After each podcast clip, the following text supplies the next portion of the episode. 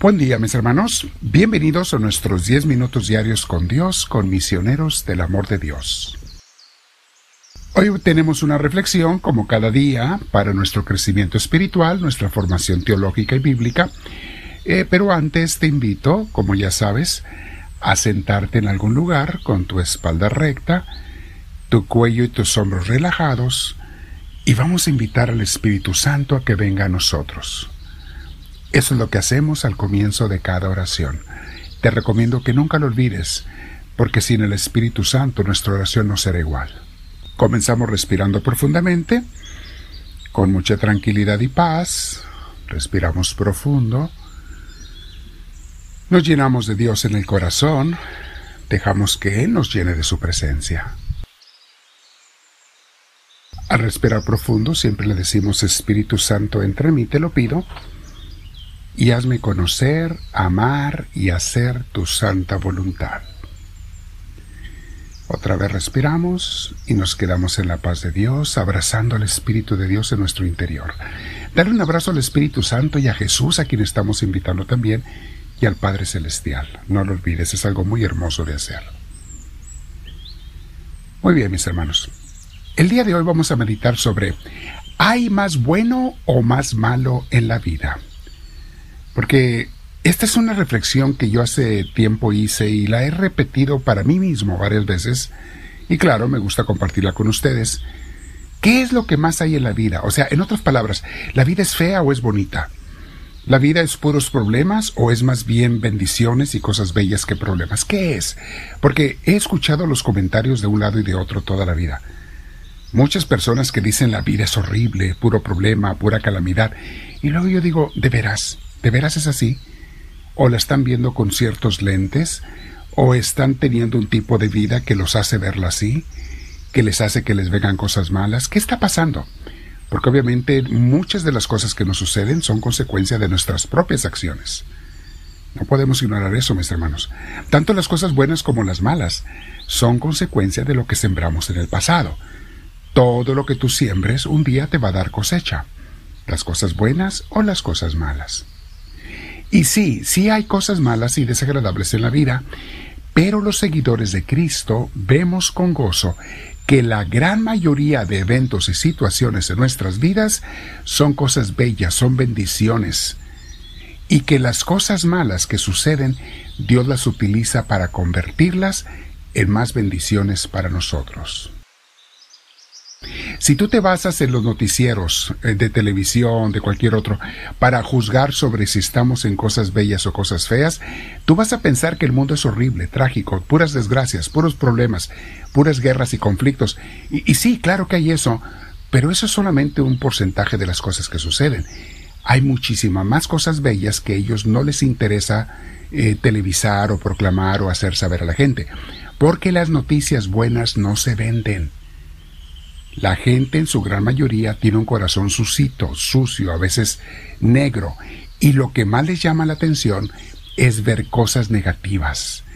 Crímenes, tragedias, explosiones, asesinatos, muertes. Hay algunas revistas tan, tan malvadas que hasta te enseñan fotos gráficas de cosas terribles. Y bueno, la revista, ¿por qué la venden? Porque hay gente que quiere ver eso qué corazones tan pervertidos hay por allí, mis hermanos. Y si alguno de nosotros alguna vez hemos estado allí, más vale que no salgamos de allí, mis hermanos, porque no es la vida de Dios. Es una vida horrible y contraria a Dios. Ahora, las personas que han rechazado a Dios, sea para entregarse al mundo, o a las ambiciones de cosas materiales, o peor, al pecado, para esas personas, mis hermanos, tristemente sus vidas sí están plagadas de vacíos repetidos enojos duraderos, ambiciones engañadoras e infelicidad. Ellos sí tienen una vida más negativa que positiva, porque se apartaron de la fuente del bien y las bendiciones que es Dios. La carne, mis hermanos, nos está engañando constantemente, susurrando a nuestro oído que si tan solo conseguimos ese placer, seremos más felices, que si tan solo logramos esa ambición, estaremos satisfechos que si logramos el poder o la fama en, las redes sociales o, o en la sociedad donde sea, entre los artistas, seremos dichosos. Mentira tras mentira tras mentira. Ve a la gente que tiene eso. Conoce sus vidas personales, no la cara que te presentan para las redes sociales, no. Conoce sus vidas personales. Y vas a ver que muchas, muchas veces están muy, muy tristes.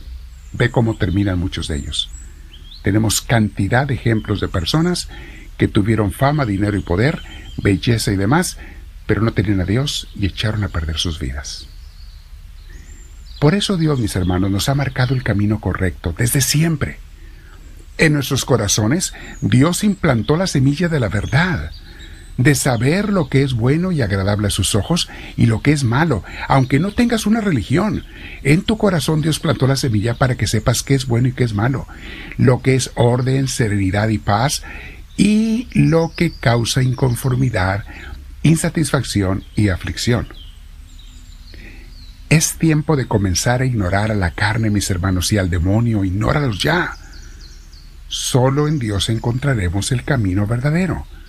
Por eso lo dijo Jesús en San Juan 14, 6.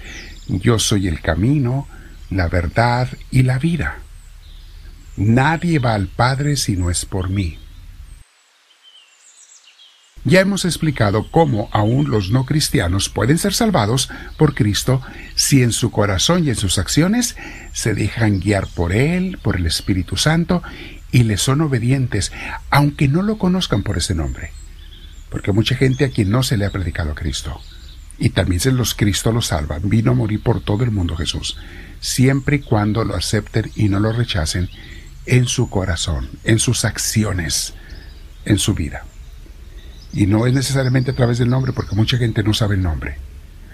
Y lo más importante, mis hermanos, es que Jesús no solamente está hablando de su persona cuando dice, eh, el que me conozca eh, por medio de mí, yo soy el camino, la verdad y la vida, no solamente está hablando de él, sino que está hablando también del vivir de acuerdo a sus enseñanzas, que son las enseñanzas de su Padre Celestial.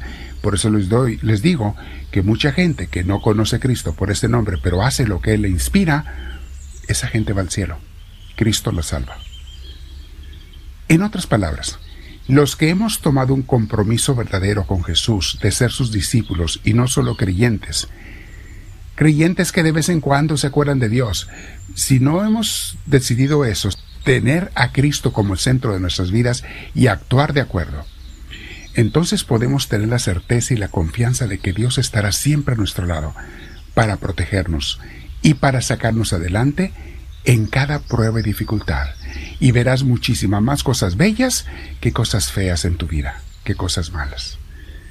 Si alguno de nosotros no se ha comprometido con Cristo, estudiando más de Él en nuestra iglesia, orando todos los días, congregándonos por lo menos una vez por semana en la misma iglesia. Eh, mis hermanos, en una iglesia buena, si no nos hemos comprometido, no podremos tener ese mundo donde todo es más bello que feo. Más bien caeremos en el otro, donde todo es más feo que bello. Quédate meditando, mi hermana, mi hermano, en este día, y reconoce que Dios es un Dios de amor, y quiere el bien para sus hijos. Las cosas que nos mande y nos pide que hagamos es por nuestro bien. Te pide que te comprometas, que te entregues, que seas generoso, que des de lo que Él te ha dado, que ames como Él ama, que practiques el bien, la santidad, la paz, la justicia. Y si haces eso, verás muchas más cosas bellas que cosas feas en tu vida. Comparte esta enseñanza y dile al Señor, háblame Señor, que tu siervo te escucha.